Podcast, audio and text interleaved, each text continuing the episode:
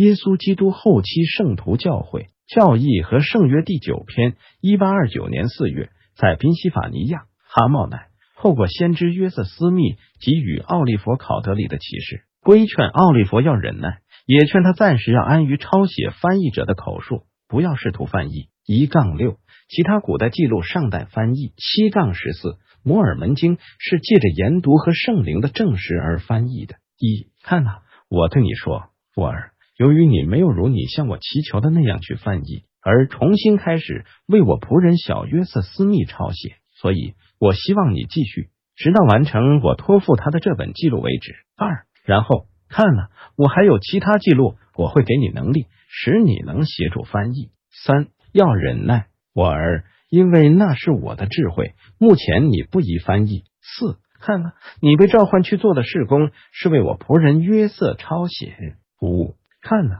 因为你没有继续像起初开始翻译时那样，所以我才从你那里取走这特权。六，不要抱怨，我儿，我这样待你是我的智慧。七，看呐，你还不了解，你以为不用思考，只要向我祈求，我就会给你。八，但是看呐，我对你说，你必须先在意念中仔细研究，然后求问我那是否是对的。如果那是对的，我会使你胸中燃烧，这样。你就必觉得那是对的。九，但是如果那是不对的，你就不会有这种感觉。但是你将思想恍惚，使你把错误的事情忘掉。所以，除非是我给你的，你不能写那神圣的事。十，要是你早明白这一点，你就可以翻译了。然而你现在不宜翻译。十一，看呐，你开始时是适宜的，但是你却害怕，而时机已过。现在已不适宜了。十二，你没有看见我已给我仆人约瑟足够的力量来弥补吗？你们两人我都不定罪。十三，